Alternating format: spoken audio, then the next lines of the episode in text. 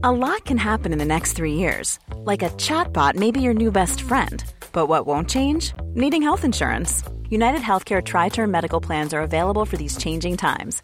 Underwritten by Golden Rule Insurance Company, they offer budget friendly, flexible coverage for people who are in between jobs or missed open enrollment. The plans last nearly three years in some states, with access to a nationwide network of doctors and hospitals. So, for whatever tomorrow brings, United Healthcare Tri Term Medical Plans may be for you. Learn more at uh1.com. Ryan Reynolds here from Mint Mobile. With the price of just about everything going up during inflation, we thought we'd bring our prices down. So to help us, we brought in a reverse auctioneer, which is apparently a thing. Mint Mobile unlimited premium wireless. Ready to get 30, 30, bit to get 30, bit to get 20, 20, 20, bit to get 20, 20, bit to get 15, 15, 15, 15 just 15 bucks a month. So, Give it a try at mintmobile.com/switch. slash switch. $45 upfront for three months plus taxes and fees. Promo rate for new customers for limited time. Unlimited more than 40 gigabytes per month. Slows. Full terms at mintmobile.com.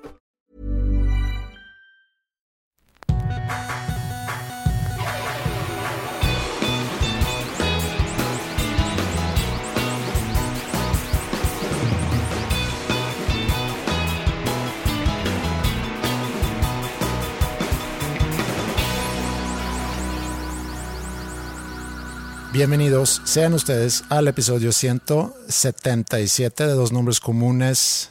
Ya está empezando a distribuirse la vacuna Pensé que ibas a hablar de la merch. de la merch. La merch ya se está distribuyendo, ¿no? Ah, la merch se está distribuyendo y sí, y si ya recibiste, mándanos o sube un story con, con tu foto ahí, como tú subiste un story sí, con hice ahí un shout out. Ajá, al podcast y el merch. Muy bien. Eh, espero haya servido de algo. Mm. Pero bueno, la vacuna eh, en Estados Unidos, ¿no? Pues en eh, Inglaterra creo que fue el primer país donde se aplicó hace una o un par de semanas. Una señora de 90 años, no sé, algo así. Que es la prioridad. No le crecieron alas o Todavía no es. un tercer pezón o algo así. Eso es lo que está el mundo. Iba, iba a decir tercer ojo, perdón. Eso es lo que el mundo ahorita está en espera de. De ver, que, bueno, qué va a pasar con eh, las secuelas o secuelas, dice, o, o, eh, efectos secundarios. efectos secundarios de esa vacuna. Y obviamente tenemos todo el lobby que existe a nivel mundial de los anti-waxers. Los que no quieren, los que están en contra de que se use la vacuna. Ajá.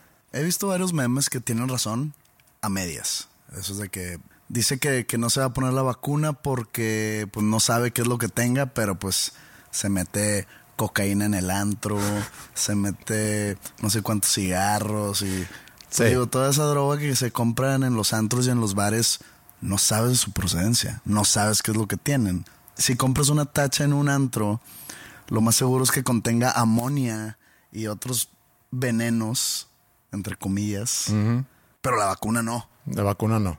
porque pues nunca sabes si la hicieron en Rusia. Sí, yo, yo me pregunto, porque China. también aplica a, a toda la gente que toma una postura tan definida contra algo, que puede ser la vacuna o puede ser contra el alcohol, eh, digo, contra la droga lo pudiera entender, o contra comer carne. Entonces, como que te pones en un pedestal, se dice, ¿no? Te pones, se levantas una bandera que con la cual tienes que ir navegando por la vida.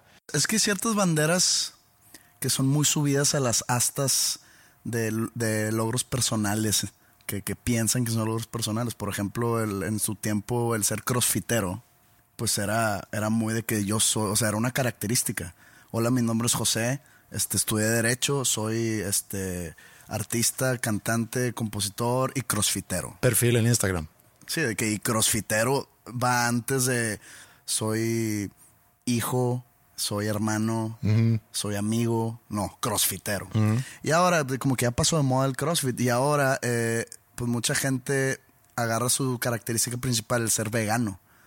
Pero entonces yo no veo, yo, yo estuve hace unos, no sé, meses o semanas a punto de poner en mi, en, en mi perfil de Instagram, en, en- en la bio, en la biografía, carnívoro. Ajá, Así nomás. sí. ¿Por qué? Porque me topo con muchos perfiles que dice vegano. Mm, De que, güey, me vale madre tu alimentación.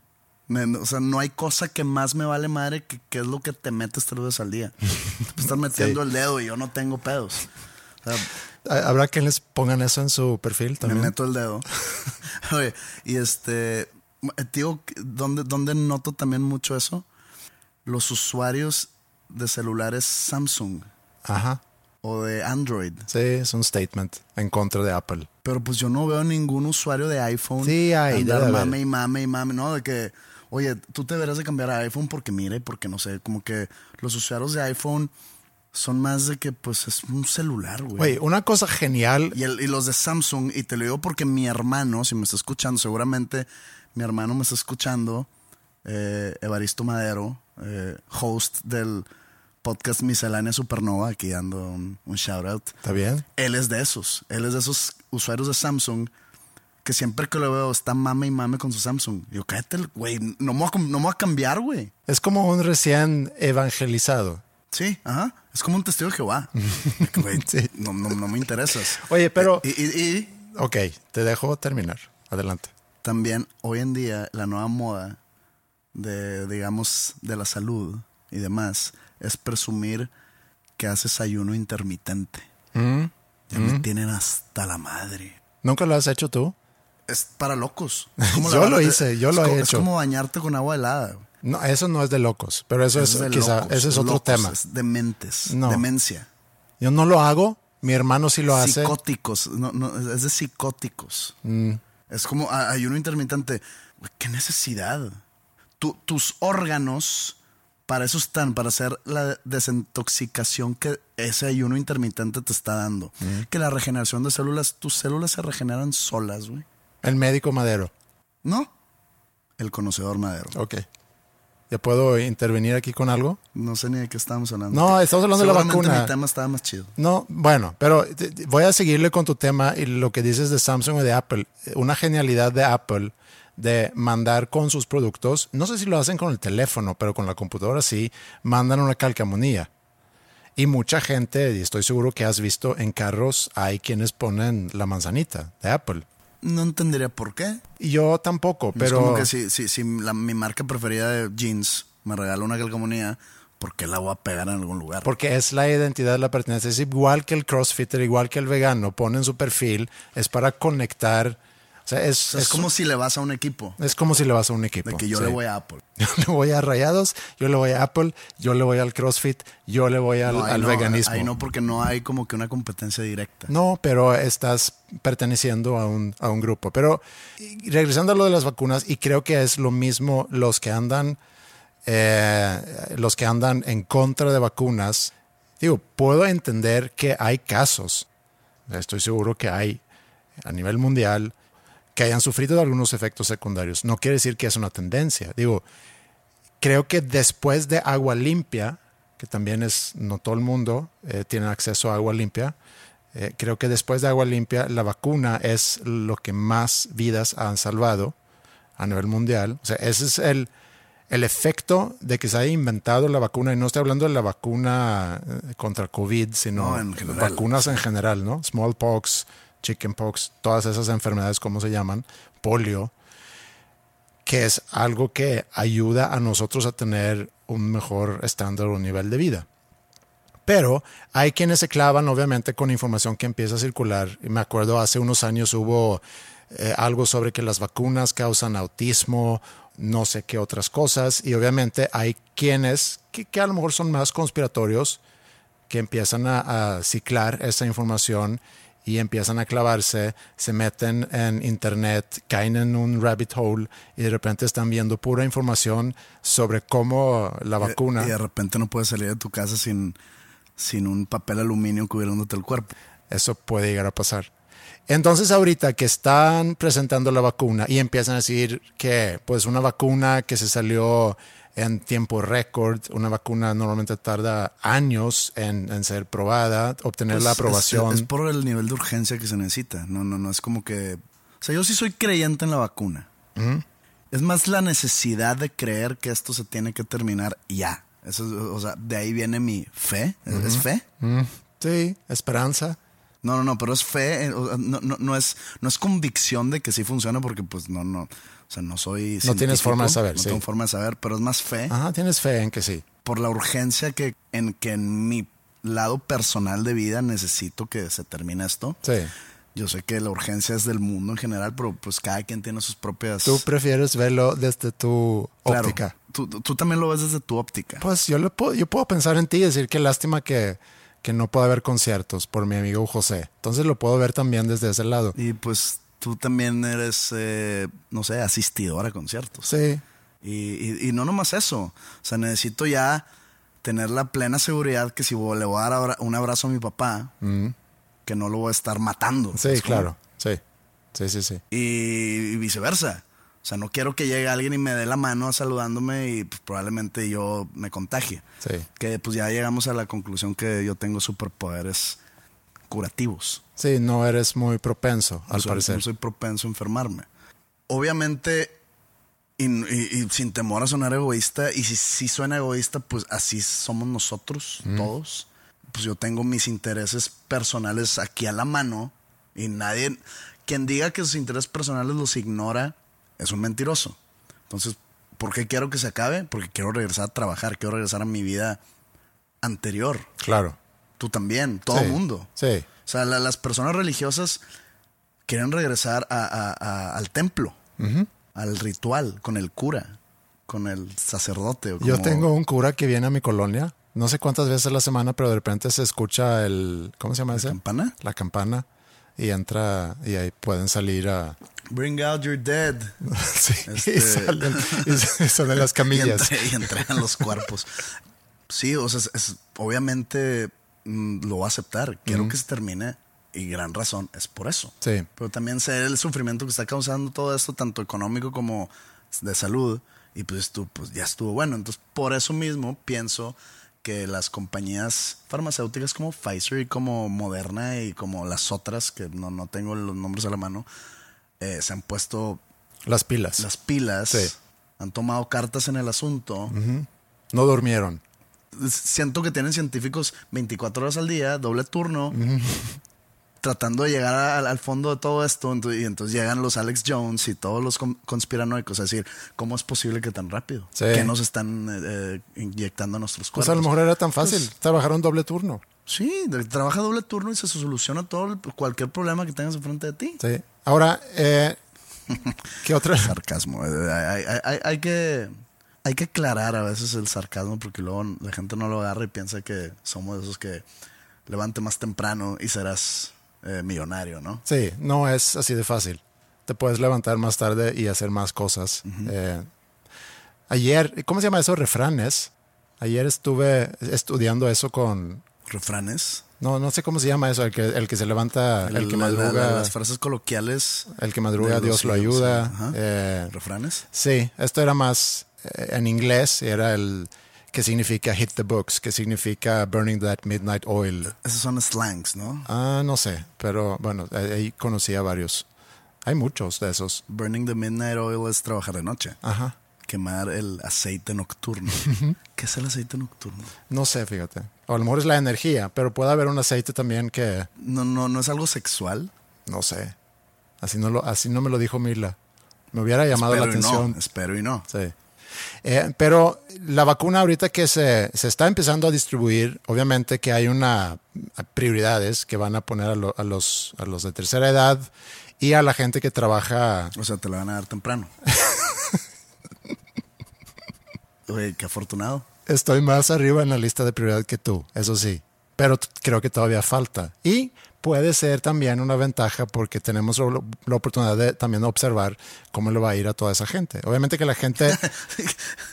Por eso ponen a los viejitos antes. Sí. A los viejitos y a los enfermos. A lo mejor es plan Eso con los Eso hacen los lobos. Eso hacen el- el- los, los wolf packs. Ponen a, a los enfermos y a los viejitos adelante para que... Según yo no, pero, pero pudiéramos pensar que aquí se está haciendo eso, es un... Sí, es un plan con maña. los que ya se van a morir, pónganse adelante ya, pues total, si no funciona, pues se mueren. Es cruel, pero pudiera ser una táctica. Quieren salvar a los de, no sé si es 70 más o 80 más. Creo que esta señora que fue la primera, o así nos dio a conocer ese caso, como la primera inyección o la primera vacuna fue en Inglaterra, una señora que creo que tenía 90 años. Y empezamos ahí a hablar en el, en el chat de mis amigos eh, en Suecia y dicen, bueno, pues hay que esperar una semana y no vaya a ser que... Siento que no se ríen en esos chats suecos. No, sí hay risa. Sí se ponen de que LOL. Mm, LOL no. de que sí. jajaja. Hay caras así con eh, emojis con Sí. ojos Siento que llorosos. los sí. suecos no se ríen. No me ves a mí No, pero es que tú, eh, 18 años viendo aquí, pues ya se te pegó El- como que... El meji- lo mexicano. No, lo, lo cómico. Ok, lo El no, cómico. no- el no tomar tan en serio la vida. Siento que ya se toman muy en serio la vida. y Son serios, ¿no? Sí, a lo mejor nos tomamos más serio la vida. O se toman más serio la vida. Continúa. Sí, que no vaya a ser que esa señora de repente se muera una señora de 90 años. Cosa que no sería algo raro, que de repente se muera una señora de 90 años. Pero ser la señora que fue la primera en inyectarse la vacuna, a lo mejor va a levantar cejas y la gente se va a preocupar más. Hay mucha gente ahorita que va a empezar a difundir información sobre posibles efectos secundarios. Yo vi en la semana pasada que empezaron a circular fotos de, de esta condición que no sé cómo se llama en español, pero es como un parálisis facial. Y lo empezaron a, a decir que este es un efecto secundario. Y como hay gente que no es tan crítica, a lo mejor, a la información, puede ser algo que se hace viral y corre muy rápido. Pero también puedo entender a quienes tengan dudas ante esa vacuna. Y obviamente que en Estados Unidos ahorita vi que va a haber campañas donde van a poner a famosos y a, a Que Creo que tres políticos. expresidentes eh, se, se formaron para ser los primeros y poner el ejemplo. ¿Y cuál es la Obama, Bill posibilidad? Clinton y George W. Bush, ¿no? ¿Y cuál es la posibilidad que es puro chocho que se van a inyectar? Pues, digamos, como no estamos enterados mucho, yo diría 50-50. Ok. O sea, es alto. Lo puedo creer de George Bush. Ay, sí, como si los conociera, ¿no? Pero lo... lo, lo- De George. de, de- de- de- Jorge. Pero se me hace difícil de creer, por ejemplo, de Obama. Mm. Bill Clinton como que lo tengo a la mitad. Ah, Bill Clinton es el mayor de, de esos, ¿no? Eh, Bush, ¿no? No sé. Creo que, no sé. No, no sé, no sé, no sé. Pero no veo a Obama eh, prestándose para pues, esa tetra. ¿Lo dije bien? ¿Tetra? No sé qué, a qué te refieres con eso. Eh, Cuando es como una faramaya, un Ah. sham. Sí. ¿Treta? ¿Tetra? No sé, ya parezco güey, que no sé qué estoy diciendo. Sí, no sé. Pero sí, existe la posibilidad, obviamente. Vi que en Suecia creo que casi la mitad de la población eh, son escépticos o es escéptica ante, ante la vacuna. Y, y sí, necesitan creo que el 75% en cualquier país se vacune para que se pueda lograr una inmunidad colectiva. Vi también ayer Bill Gates saliendo a decir que, que no sé exactamente cuál es su rol en esta de la vacuna. Creo que ha invertido mucho dinero en, en alguna vacuna o algunas de las vacunas. Pero él salió diciendo que él pronostica que gran parte del próximo año vamos a estar como hemos estado en este año, porque falta que se distribuya todavía la vacuna y que logre el efecto, Hay un problema grande con la distribución. Bueno, leí por ahí, ¿verdad? Y no crean que yo me pongo a investigar cosas, tengo cosas mejores que hacer. Pero pues investigo como yo creo que cualquier otro. Un Google repentino. Eh, quisiera pensar que voy un poco más allá. Ok. Pero eso es como que yo creyéndome un culto o algo así. Pero que para transportar la vacuna necesita estar a menos 70 grados centígrados. Y que eso lo hace muy difícil. ¿No habíamos ya hablado de esto aquí? Y que, que, que comparé esa situación con el Penacho Moctezuma. No. Que el Penacho Moctezuma está en un museo en, en Viena. ¿Por qué? No sé. Pero ahí está. Y que el gobierno mexicano hace unos años pidió la, la extradición del Penacho Moctezuma. ¿Qué es el- penacho? el ¿Qué Penacho es? Moctezuma. ¿No, no has visto, no sé, dibujos o de, de indios Ajá. o de indígenas, Nativos. nativos o aztecas? O, Que hablando, perdón, antes de que lo que digas. es como una corona, Ajá. que, que, pero, pero que tiene plumas. Sí. Y que supone que es el Penacho Moctezuma, que es, que es como la corona. Cleveland Indians fue el equipo que ahorita acaba de quitar. Redskins, Washington Redskins. Y ahorita también. ¿Sí? Cleveland Indians también. Sí, creo que este fin de semana. Ok. Se me hace ridículo esos Ah. movimientos, pero... No, es- no soy nativo, prefiero no opinar. Y que, digo, yo tampoco soy nativo de, de Estados Unidos, ¿verdad? Y esto no es una opinión, yo te estoy dando un dato.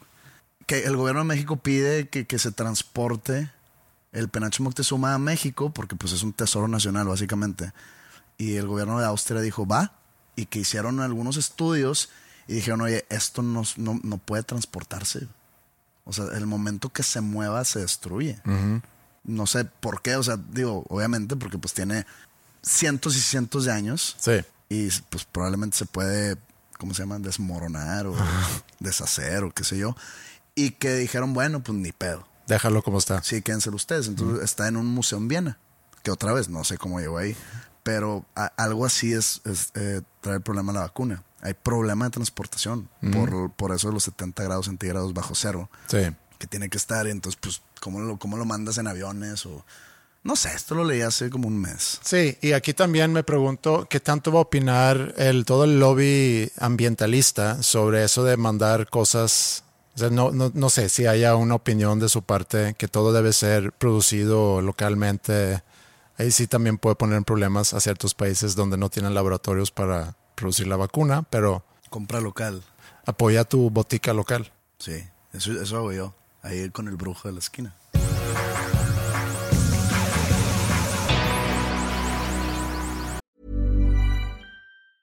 Hey, I'm Ryan Reynolds. Recently, I asked Mint Mobile's legal team if big wireless companies are allowed to raise prices due to inflation. They said yes. And then when I asked if raising prices technically violates those onerous two year contracts, they said, What the f are you talking about, you insane Hollywood ass? F- So to recap, we're cutting the price of Mint Unlimited from $30 a month to just $15 a month. Give it a try at mintmobile.com slash switch. $45 upfront for three months plus taxes and fees. Promo rate for new customers for limited time. Unlimited more than 40 gigabytes per month. Slows. Full terms at mintmobile.com. There's never been a faster or easier way to start your weight loss journey than with PlushCare. PlushCare accepts most insurance plans and gives you online access to board-certified physicians who can prescribe FDA-approved weight loss medications like Wigovi and Zepbound for those who qualify. Take charge of your health and speak with a board-certified physician about a weight loss plan that's right for you. Get started today at plushcare.com slash weight loss. That's plushcare.com slash weight loss. plushcare.com slash weight loss. Empecé a ver una serie en Netflix que se llama The Spy, que está basado, basada en una historia real. La que sale Borat. Sasha Baron Cohen, como Eli Cohen. Tiene nombre mujer, ¿no? Sasha. Benny Está es- cool el nombre. Sí, Benny Sasha. Sasha es mujer ahí. Sasha es mujer. Benny, Sasha y Eric. Eric. Eric es nombre de vikingo, ¿no? ¿Y Benny? ¿Por Benito Juárez? Sí sabes que Benito Mussolini le pusieron Benito porque su papá era muy fan de Benito Juárez. No, no sabía eso. Sí. Pero bueno, Sasha es nombre mujer. Ya no sé, pero está cool el nombre Sasha nombre. Sí, está- es sea, un buen nombre. Me ha gustado llamarme Sasha. Sasha Madero. Me daría como que más onda en mi onda artística, ¿no? Sí, más que José. Vamos a ver a José Madero o a Sasha Madero. Creo que vendes más boletos como Sasha. Sí, ¿verdad? Sí. Es más, me podría quitar el madero. Sasha. Sasha. Sí. Pero bueno, yo vi un par de capítulos de esa serie y me. No, no, no me. No puedo decir me aburrió, no puedo decir que está mala. No te enganchó. No me ganchó Sí. y, y ya lo dejé de ver. Es buena la serie, no es así top 5, top 10. Es buena y más porque está basada en una historia real. ¿Cuál es tu top 5? ¿Tienes un top 5 de series? Mm, mm, Te puedo mencionar algunas series que me han gustado mucho. Game of Thrones me gustó mucho. Me gustó mucho eh, Mad Men. Me gustó mucho. eh, digo, Seinfeld fue hace ya mucho, pero si hablamos de más Pero, recientes. ¿e- ¿Entra en esas series? O sea, Seinfeld entra en- No. en, en- en contendencia con, No, con por- Game of Thrones. No sé, por ser un sitcom creo que es porque no hay una no hay una historia que No hay un, sí, no hay una trama continua. no. Entonces, Entonces, yo, yo no, meto esas a, a- a la contendencia de las mejores series. Pero Seinfeld, pues es de mis favoritas, pero pues es más como. programa de tele. Sí. Sí, eh, estoy de acuerdo. Pero entonces Mad Men sí me gustó mucho y esos son. Ese es mi top 10. Dijiste dos. No tengo más ahorita. Eh, Spy no entró al top dos. No. No, es- está buena la serie. Se trata sobre un. Es en los 60, finales de los 50, Israel. o sea, el, el Estado de Israel se forma en el 48. Eh, y A la fuerza. ¿Mm? A la fuerza. A la fuerza, sí, por la ONU. eh, y, Eh, por Estados Unidos, digamos. ok, ONU igual a Estados Unidos. No per se, pero digamos que Estados Unidos estaba manobrea- manobreando esa, esa creación de ese Estado Sí. para proteger a los judíos desahuciados a través de la ONU. Y ya, y le dieron en la torre a... Pues, Estados Unidos nunca se imaginó que iba a, crear una guerra interminable en el Medio Oriente. que había habido también desde hace los principios. Palestina se siente robado de Sí. territorio. Yo como palestino y tú como judío, Mm. tú, eres, tú eres judío, una parte, yo soy palestino, una parte. Pero nos llevamos bien. A lo mejor somos un ejemplo a seguir para el Medio Oriente. ¿Tú crees? ¿Crees que podríamos cambiar las cosas ahí? Pues cada vez se me hace medio iluso cuando un político, hay obviamente muchos presidentes de Estados Unidos que han intentado a, a- a ser mediadores ahí en el Medio Oriente para... Te cuento una historia real. Esto pasó hace un par de años. Increíble. Yo aparte, o sea, eh, ¿cómo, ¿cómo puedo decirlo? Porque no es negocio, pero tengo una, un- un- un- unas inversiones que hago con mi papá eh, de construcción de, digamos, de casas, vivienda. vivienda. Compra, y también con, con otras personas, los que compramos terrenos, eh, conseguimos una casa y la vendemos. ¿no? Y un amigo mío es el que administra cada construcción. Mi amigo es árabe. Casi, casi se puede decir que 100% árabe. Entonces estábamos construyendo, la- la- esto fue hace dos años, te dije, y había una, una vecina muy molesta. O sea, muy, no, no muy molesta, muy enojada, sino muy nefasta, digamos. A cada rato nos ponía obstáculos en construcción, en, en todo. Gritaba, salía, una vez salió con una escopeta, así. Resulta que esta vecina Escopeta. esta vecina es judía. Entonces, pues llega mi amigo. como De las que- mías. Creo que de, de judía de verdad. Ok. Entonces llega mi amigo a tratar de, oiga señor, es que este, lo que usted está diciendo, que nos estamos comiendo parte de su terreno, pues no, porque los planos y que no sé qué. Y que ella le dice, ok, vamos a dejar de ignorar nuestros problemas. O sea, aquí hay un problema. Y mi amigo, ¿qué problema? Ay, no te hagas. O sea, tú eres árabe, yo soy judía. Aquí hay un problema. Y por eso no puedo lidiar contigo. Mi amigo dijo, ah, la madre. Así, güey. Sí, así somos de repente. Sí, ¿verdad? Nefastos. No, no se crean. Si hay un judío ahí escuchando, Shalom. shalom. Bueno, esa serie, eh, bueno, estamos hablando de la formación de, Israel. No nos vamos a meter en la historia. La cosa es que Israel, después de su formación, sufre muchos ataques. O sea, el mundo acepta a ese, a ese Estado, Israel, menos el mundo árabe. Entonces, luego, luego hay muchos conflictos. Siria es un país que está, eh, que colinda, se dice, o tiene frontera con... Y Siria es un país muy fuerte en aquel entonces. Ahorita tienen un, pues, verdadero desmadre. Y él se logra infiltrar en Siria. De eso se trata la serie. También vi una serie hace relativamente poco, una serie francesa sobre una espía también. Y lo que me llamó la atención, tanto en esa serie como, como en, esta con Sacha Baron Cohen, es el conflicto que vive en sí el espía de crear un personaje alterno. Y entre más tiempo pasa en ese personaje alterno se empieza a confundir de que bueno y quién soy realmente soy el Eli Cohen o, o Camel Camel se llamaba el como es- espía. Entonces empieza a vivir esa vida con ciertas eh, eh, ¿Seguimos hablando de la misma o empezaste a hablar una francesa? No, que eso pasa también en la francesa, que él, este espía tiene ese conflicto en algún momento de que quién soy realmente. Fíjate que me estoy acordando mucho de una serie gringa que también vi un par de temporadas y la dejé, no sé por qué, porque sí estaba buena, que se llama The Americans, que se trata de unos espías eh, soviéticos viviendo en Estados Unidos como ciudadanos, como sí, ciudadanos cualquiera, civiles, casados. Las familias no tenían idea de quiénes, en re- quiénes son en realidad. Es, es como una pareja de espías, un hombre y una mujer, pero cada quien haciendo su vida por su parte, pero siendo espías soviéticos en la Guerra Fría. Esto fue en los ochentas. eh, y cómo, cómo esa doble vida se puede mezclar una con otra y, y- y te llegas a confundir que madres, ok, este, estoy ahorita en papel de espía ruso o estoy siendo el gringo escondido. Es- es- está buena esa serie. Sí, ahorita que mencionaste esa serie, me acordé de Homeland, que creo que puede ser otra serie Está muy buena. favorita. Entonces, a lo mejor durante el episodio voy agregando a mi lista de los top 10. Ahorita llevo 3. Homeland muy buena. Homeland es muy buena serie. Que también se trata de espías, un poquito se puede Más de decir. terrorismo, ¿no? Sí, y de inteligencia, agentes de inteligencia.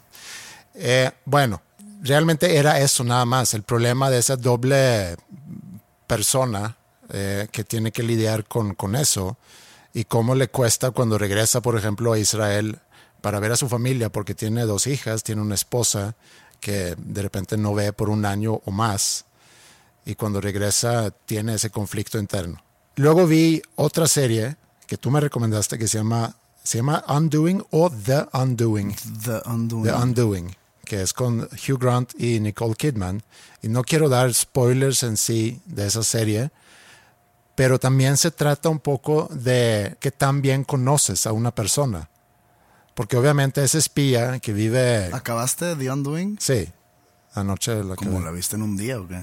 la vimos en dos días. Son seis capítulos. Muy bien. Binge. Muy bien. Sí. Y Qué buena vida. Qué buena vida. Pues fin de semana me, me tomé el lujo. Digo, son seis horas. Seis horas viendo televisión. Mm. Ah, pues sí, ayer creo que vi más viendo la NFL y la final de la Liga MX. Felicidades a los aficionados a León. Entonces, en esa serie también surge de alguna manera la misma problemática de que también conoces a una persona o el verdadero yo de una persona. Y el viernes tuvimos la conversación, y lo hemos platicado también antes, sobre el ego, el ego de una persona.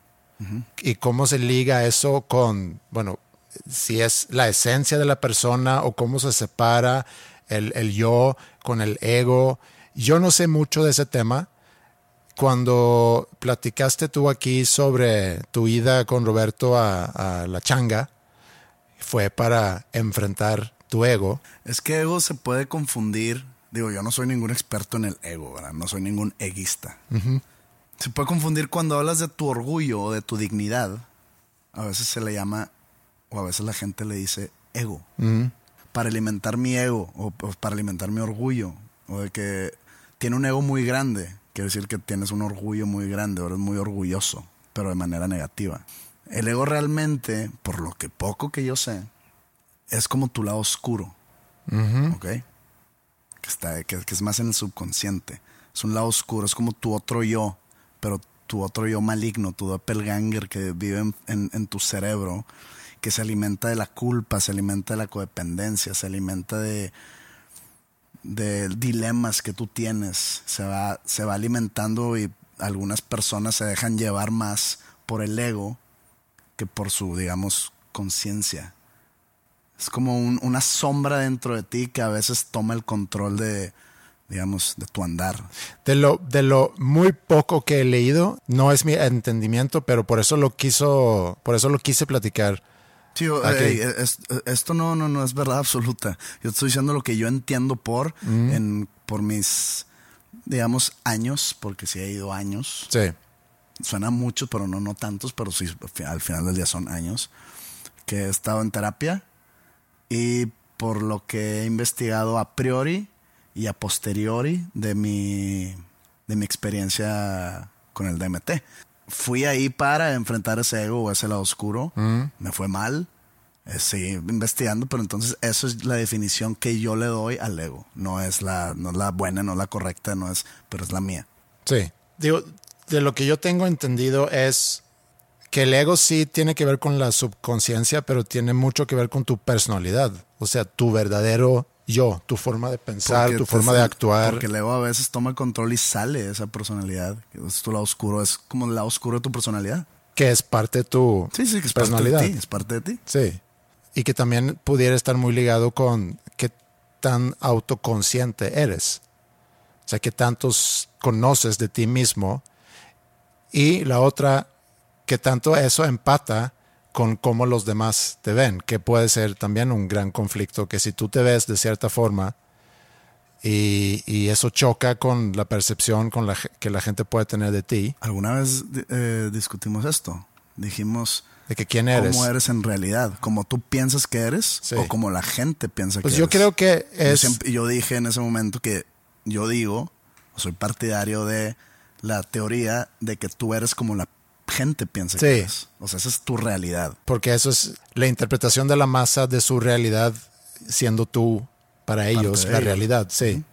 Pero hay gente que puede pensar, regresando a lo los espías, cuando de repente tiene un conflicto interno de que estoy en Siria y me ven como un siriano eh, y estoy en Israel y ahí soy un israelita espía. Para los que trabajan en, en gobierno, para mi familia soy un comerciante que viaja por el mundo, porque obviamente que ellos no saben que es un espía. Entonces tiene que mantener ahí muchos secretos que también debe ser muy complicado para no para que no se cruzan ahí cables y que empieces a decir cosas que pudiera delatar eh, quién eres. Necesitaría ser un, un mentiroso profesional, ¿no? Sí, requiere Un grado de mitomanía incluso. Yo creo que sí. Pero hablamos sobre el ego el, el viernes, empezamos a platicar un poco sobre eso y la grandeza del ego. Y digo, tú y yo lo hemos platicado también. Y tú de repente te refieres a ti mismo como una persona con un ego grande. Pero ¿a qué te refieres que eres una persona con un ego Yo grande? nunca me he referido a mí mismo como una persona con ego grande. Sí. Ok, y si sí, estoy reflejando lo que yo pienso que, el- o, yo sé que la gente piensa de mí. Ok, pero ¿qué es lo que entonces la gente, o sea, cómo, cuáles son los atributos? Eh, No tienes tú que estar de acuerdo, está bien eso, pero ¿cuáles son los atributos de alguien que tiene un ego grande? Aquí es donde empezamos a hablar de la primera definición que di. ¿Mm? Cuando se le confunde al orgullo o a la dignidad de una persona con la palabra ego. Creo que a eso se refiere cuando hay que tiene un ego gigante, o sea, que se cree mucho. Yo sé que tú no te crees mucho, Yo creo que yo me, yo me creo poco. mm, pero también creo que no tiene necesariamente que ver una cosa con la otra, porque el ego no tiene que ver necesariamente con tu confianza o tu autoestima. No, ya te dije que es el ego. Digo, en, en- en mi definición. Sí. Sí, Pero también está, está la palabra me- megalómano. Ajá. No melómano, melómano es que, que- que te gusta mucho la música, pero Sí. megalómano es que tienes un ego mega, o sea, grande.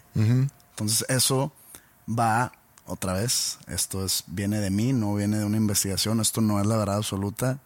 Si hay algún psicólogo analítico por ahí me puede con toda confianza decir que soy un pendejo. Pero es que No tiene que decir eso, nada más puede mandar un mail amable con una aclaración, a lo mejor. postdata, eres un pendejo. Ok. Eh, que megalómano Mm. es que, que esa persona tiene una autoestima, digamos, muy alta slash falsa. Mm. O sea, que, que- que se cree más de lo que es. Donald Trump. Ajá, perfecto ejemplo. Y también megalómano puede ser eh, visto como un narcisista. Donald Trump.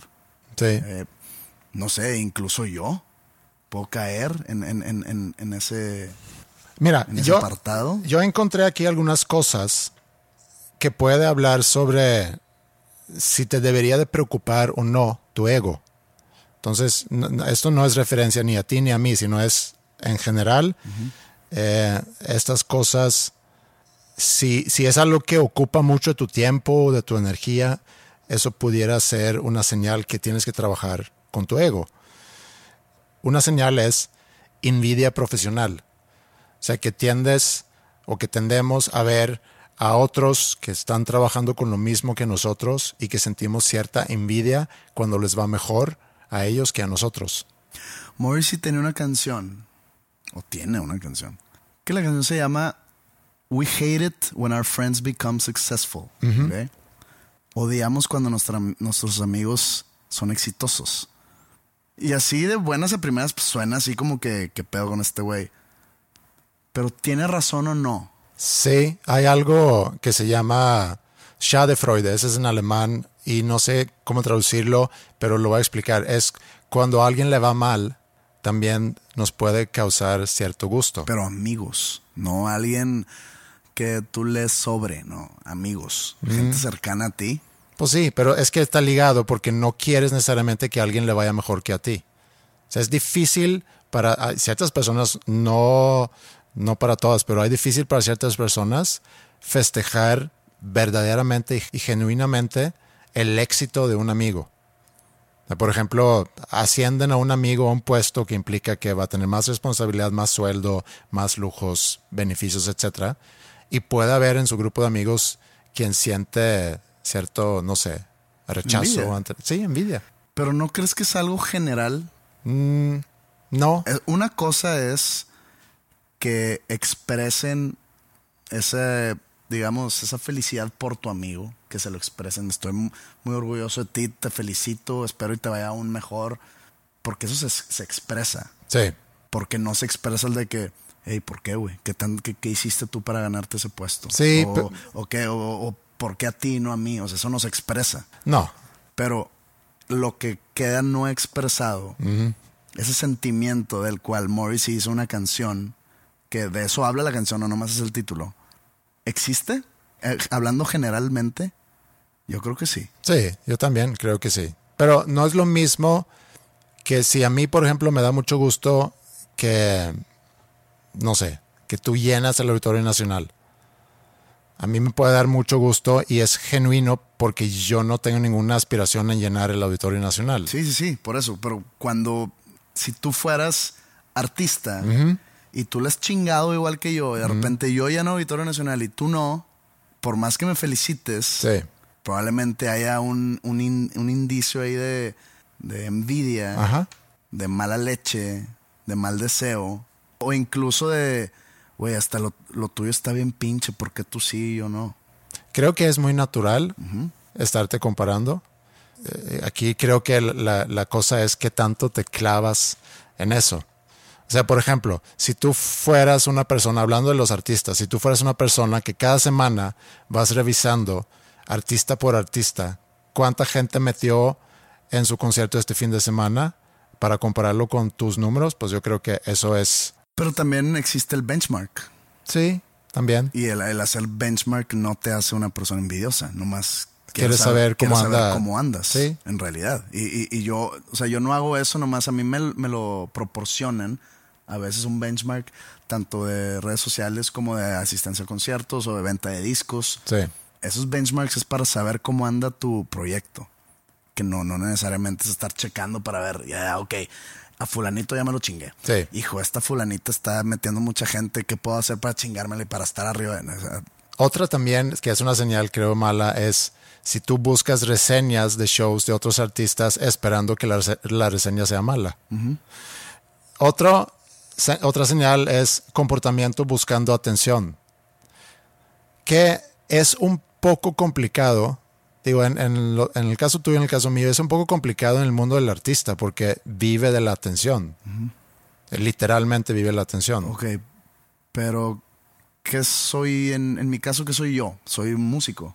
Soy un artista, pero músico. No soy bloguero, no soy comediante. ¿Cuál es mi manera de llamar la atención? A través de la música. Que ahorita las redes sociales sean herramientas necesarias para estar alimentando a tu público, a tu audiencia de, de cosas, pero nada más basándote en tu música, creo yo que no es gritar pidiendo atención. Es nada más alimentando ese ciclo Sí. de oferta y demanda que el- tu misma audiencia te pide. Otra que está muy relacionado con lo que acabamos de platicar ahorita es constantemente comparándote con otras personas. Bueno, yo ya estoy en este nivel o yo ya estoy haciendo estas cosas, qué están haciendo esas personas, cómo les va en números, ya lo platicamos en redes, puede ser en, boletos vendidos, discos vendidos, pero el constantemente estarte comparando en lugar de enfocarte a lo tuyo, también puede ser señal que debes de trabajar con tu ego. Eh, otra es necesita respeto y reconocimiento. O sea, que siente una necesidad de que necesito que me respetan, y necesito que me reconozcan. Bueno, eso a veces es reflejo de buen resultado o, re- o reflejo de, de que estás haciendo un buen trabajo. No nada más para una caricia a tu orgullo, sino de que, ok, se me está reconociendo. ¿Qué formas de reconocimiento? Digo, seguimos en el, en el ejemplo del artista. Se me está reconociendo como, oye, va más gente a mis conciertos. Me estoy vendiendo más discos. más gente me está escuchando. Es un tipo de reconocimiento que te dice, ok, voy por buen camino. Voy a seguir ahí o le voy a cambiar un poco para no estancarme. Ese reconocimiento te da herramientas para seguir formando esa carrera. No nomás de que, ah, con madre, me están diciendo que, que soy un chingón, entonces ya puedo tirarme a la maca, entrar en entropía. No creo que. O sea, sí, ahí, sí. Sí, entra a, las partes del ego de lo que estás hablando. Pero cuando lo usas como herramienta o como información para seguir construyendo esa carrera, no creo que sea algo malo. Y creo, ahorita también cuando te escucho hablar, creo que en el mundo del artista es muy diferente porque, porque no hay nadie que cuando el contador llega a la oficina a la mañana no hay 10 mil personas recibiéndolo de aplausos. Lo cual puede pasar en el caso de un artista. Llegas a tu oficina o el escenario. El escenario y hay gente coreando el, el estado de resultados. Lo que dice que es adictivo. Sí, y, también quiero llegar a eso. Creo que puede ser muy adictivo y puedo entender que el bajarte el escenario y lo que sucede después, o en la noche o el día siguiente, puede ser un vacío muy grande. Porque te mueves entre emociones muy fuertes. Para un mortal normal, te mueves entre más grises. Reacciones defensivas también puede ser algo que, que amerita un, un check-up del ego de que si te pones a la defensa muy seguido y que no puedes con la mala retroalimentación. O sea, tomas mal comentarios constructivos, negativos constructivos. Ajá. Yo creo que si estás abierto a tomar las alabanzas o los comentarios positivos, debes de estar igual de abierto a recibir las críticas o los comentarios negativos. Sí. Pero pasando a esa lista entonces. Pero si ves como todo eso es negativo, todo eso es como de un lado oscuro. Es que yo no creo que sea de un lado oscuro, simplemente es parte de tu personalidad y tu personalidad puede tener quizá lados oscuros o lados no ni siquiera sé si la personalidad se puede dividir así. Pero no creo que sea un lado oscuro. es lo que lo que eres al final de cuentas. Puede ser, es como puede ser introvertido o extrovertido. Y un introvertido no va a estar buscando ser eh, alma de la fiesta o el, que requiere mucha atención, mientras el muy extrovertido seguramente necesita tener mucha atención de los demás. Es parte de la personalidad. No que sea un lado oscuro. Bueno, ganaste. El ego es un lado brillante. No, no. Brilla. No. Eso lo dices nada más para alimentar mi ego. Ajá. Y para que ya termine la conversación.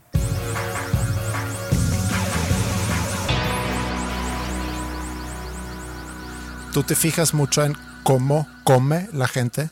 En, el acto de llevar la comida a la boca, Ajá. cómo come de que a ah, este güey come pura cerdencia, que este güey es muy saludable. No, su etiqueta o su... Ah. no me fijo, no es algo en lo que me, en lo que volteo a ver eh, juzgando, pero si alguien tiene, pues digamos, unos hábitos muy extremistas en cuanto a lo malo, si te llama la atención, si me llama la atención y de repente ya empiezo a pensar en eso y no lo puedo dejar de ver. No me da asco, no soy una persona asquerosa, pero me llama la atención el de que su nivel de valemadrismo, que pues estoy masticando con la boca abierta, haciendo ruidos y sudando y no, al sudar a lo mejor. No, no sudando, ok, perdón, no sudando, nomás como que haciendo ruidos y comiendo así súper rápido. A mí de repente me dicen, oye, comes muy rápido. Y dije, pues es que si me siento a comer. A eso voy. Pues estoy comiendo, no, no, no estoy haciendo nada más. Mm. Ya cuando estás platicando y así, pues ya se, hace más, más largo el asunto, pero pues comiendo, pues estoy comiendo. No estoy comiendo a velocidad máxima, pero pues se come a velocidad normal. Comer. Sí, fue un pequeño choque cultural para mí cuando yo llegué a México, observar la manera o las maneras de comer comparado con como yo fui. Pues hay más, hay más reglas, digamos, de cómo comportarte en, en una mesa. hablas de etiqueta. ¿Tú estás hablando sobre el tener el tenedor en la mano derecha al momento de que vaya a la boca? Lo cual está mal, ajá. No, no está mal. O sea, cuando tú cortas la carne con el cuchillo en la mano derecha y el tenedor en la izquierda, te pasas el tenedor a la derecha Ajá. y te llevas el bocado a la boca. Sí. en, vez de, en vez de con la izquierda. Porque esa es la buena educación, entre comillas. Eso de llevar el tenedor en tu mano derecha para comer, eso habla un poco sobre tu, tu nivel social, sí.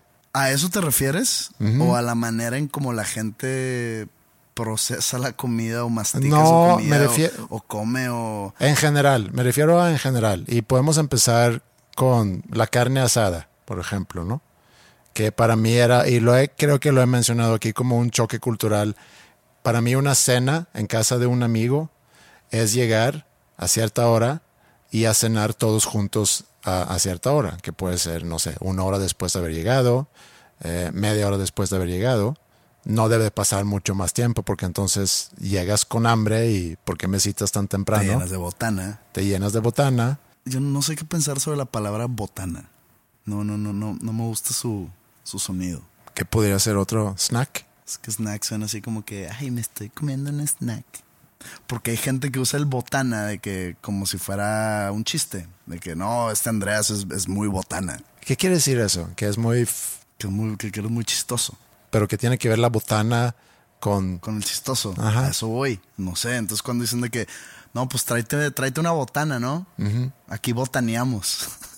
De repente digo, a ver, mm, aquí botaneamos de que aquí comemos algo chiquito o aquí contamos chistes, me tengo que preparar. Pero la lengua aquí en México está lleno de, esos, de esas palabras que significan muchas cosas. Pedo, por ejemplo, tiene 10.000 definiciones. Sí.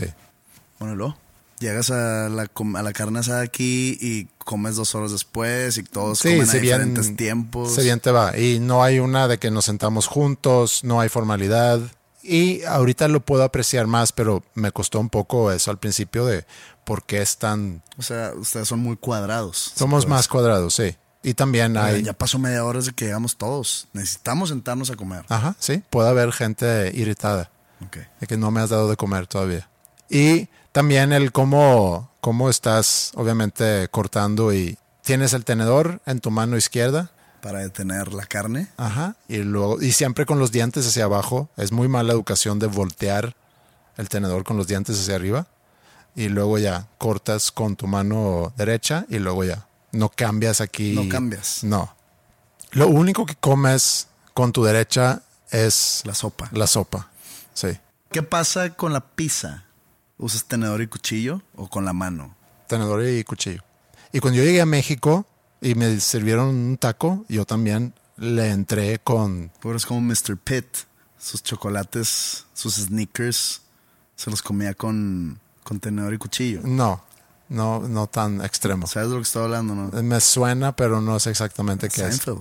Ah, que lo comía. Y sí, que causa mucho irritación, mucha irritación en los demás, ¿no? Sí. Y entonces así eras tú. O sea, comías un taco con, con cubiertos. Yo era el Mr. Pitt cuando llegué a. México, Pitt. sí. Yo comía mis tacos con... Y, y luego ya entendí que era con, con la mano y ahí también entiendo porque hay gente que no sabe mover el tenedor del plato a la boca, sino que mueve la cabeza hacia el plato, que para mí también es muy mala educación. Para que no se chorree en el camino. Ujú. Pero eso yo creo que viene del taco, de estar acostumbrados, de siempre tiltear la cabeza. Para que no chorree la salsa en, en la transportación a la boca. Entonces cuando comen con la camisa, güey. cuando comen con tenedor y cuchillo están. Sí, es una forma para quizá entrarle más a la comida, disfrutarla, comer con las manos. Sé que en gran parte del mundo se come con las manos y no estoy de ninguna manera diciendo que las Te reglas estás a suecas tu, a tu caballo alto. De que nosotros somos diferentes, nosotros somos bien educados.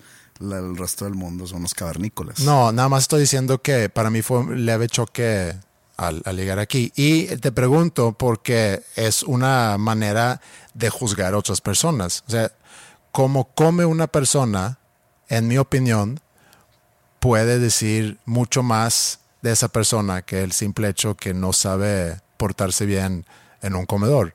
Si no habla sobre ese valemadrismo que tú dijiste, me hace también cuestionar su higiene, me hace O sea, cuestionar si, su si La compromiso. persona come con la boca abierta, igual a no se baña. No lo llevaría a tal extremo, pero podría llegar a pensarlo, sí. No se limpia después de ir al baño. Mm, ¿Crees que tenga algo que ver sus maneras en el comedor con sus maneras en la cama?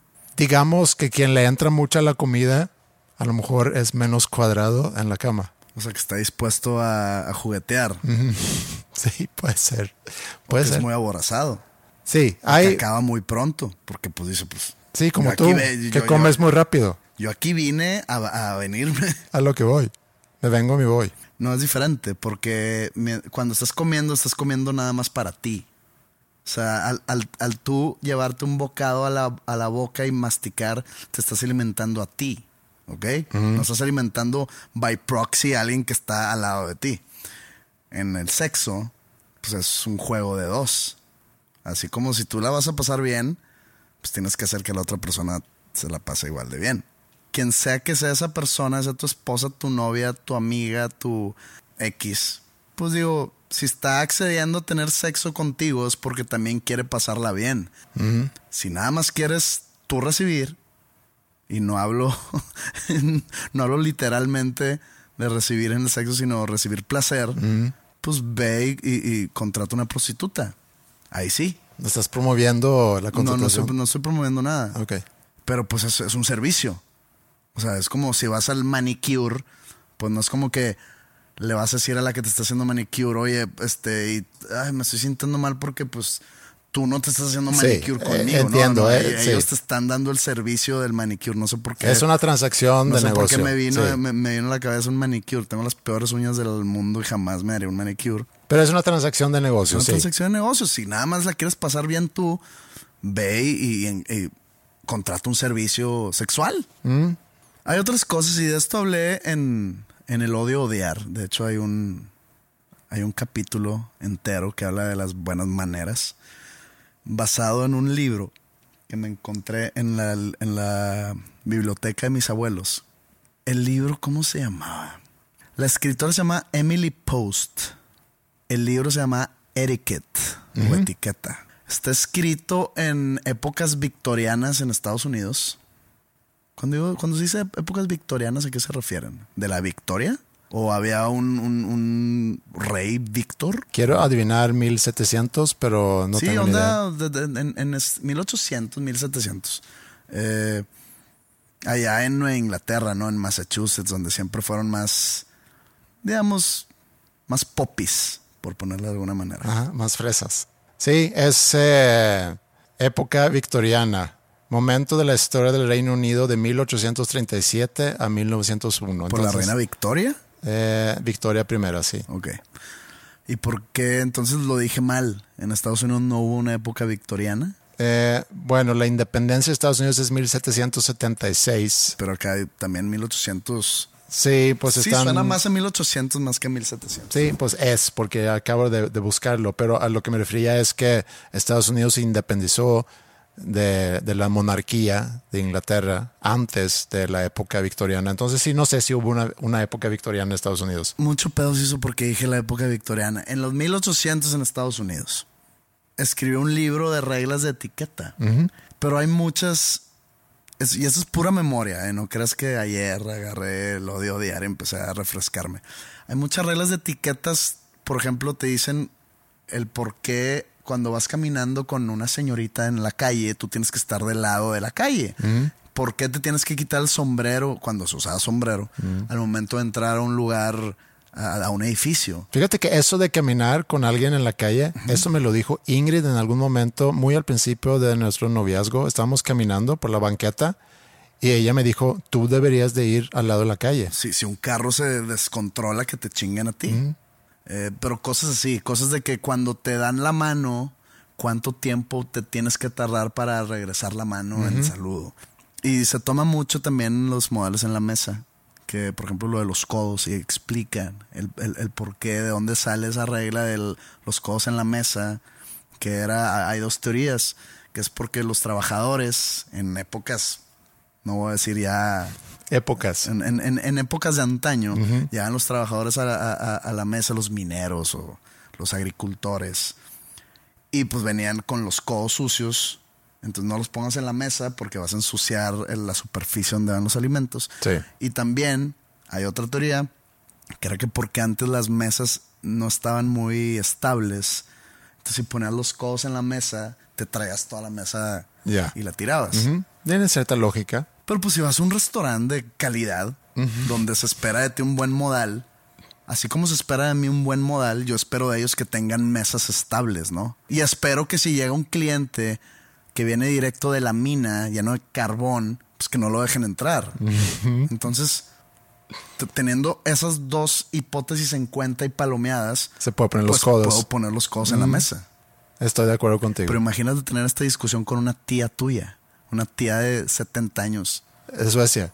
Es como tratar de tener una discusión con tu tía religiosa sobre por qué la Virgen de Guadalupe no existió. Sí, no te deja comer en su No casa. te deja comer en su casa.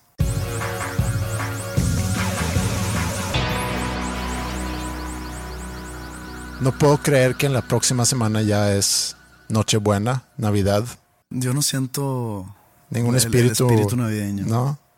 No, yo tampoco. Bueno, yo tengo pino en mi casa, entonces sí. Y, Maya ahorita está en proceso de, de hacer muchas galletas suecas navideñas que anda vendiendo. Entonces sí hay ese olor que me recuerda mucho de mi infancia cuando hacíamos esas galletas en mi casa.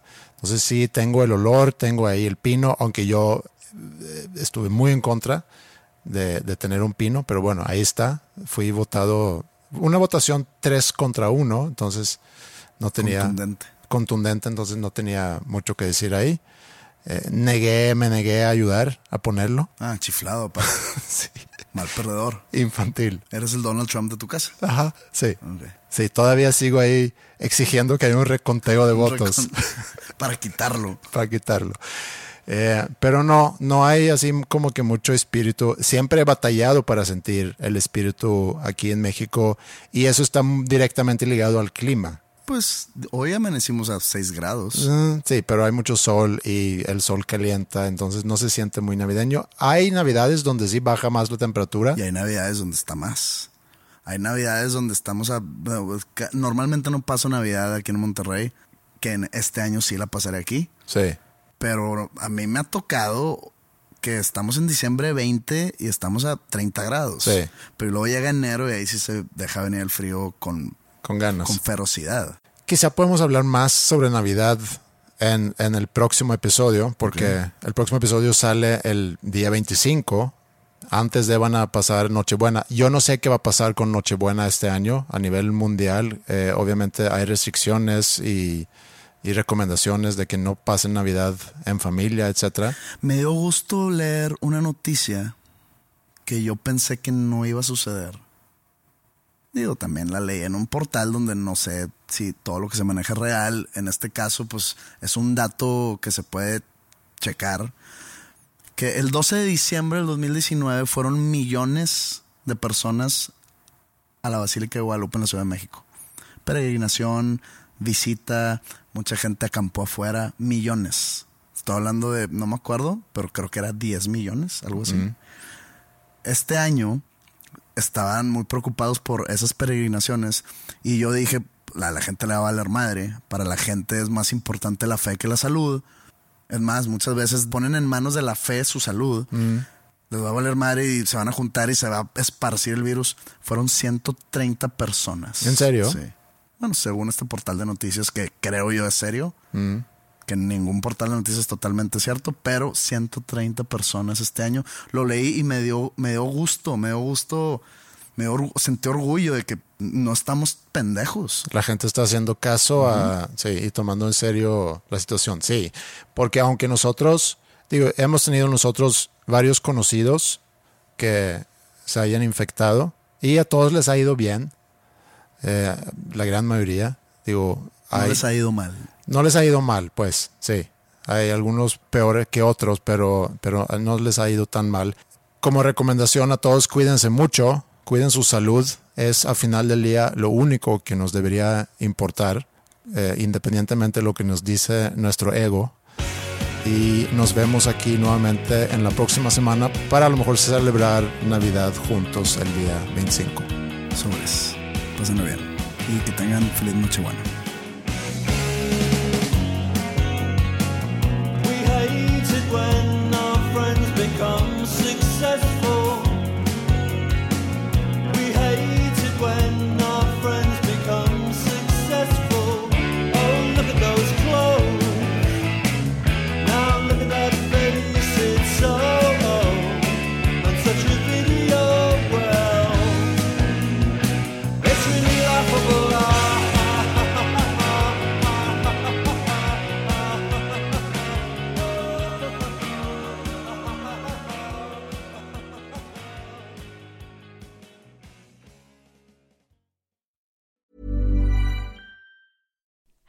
Like to look five years younger? In a clinical study, people that had volume added with Juvederm Voluma XC in the cheeks perceived themselves as looking five years younger at six months after treatment. Look younger, feel like you. Add volume for lift and contour in the cheeks with Juvederm Voluma XC. Reverse signs of aging by adding volume to smooth laugh lines with Juvederm Volure XC. For important safety information and to find a licensed specialist, visit juvederm.com. That's J U V E D E R M.com. Not for people with severe allergic reactions, allergies to lidocaine, or the proteins used in Juvederm. Common side effects include injection site redness, swelling, pain, tenderness, firmness, lumps, bumps, bruising, discoloration, or itching. There's a risk of unintentional injection into a blood vessel, which can cause vision abnormalities, blindness, stroke, temporary scabs, or scarring. Talk to a licensed specialist to find out if it's right for you. Imagine the softest sheets you've ever felt. Now imagine them getting even softer over time. That's what you'll feel with Bowl and Branch's organic cotton sheets. In a recent customer survey, 96% replied that Bowl and Branch sheets get softer with every wash. Start getting your best night's sleep in these sheets that get softer and softer for years to come. Try their sheets with a 30-night guarantee. Plus, get 15% off your first order at bowlandbranch.com. Code BUTTERY. Exclusions apply. See site for details.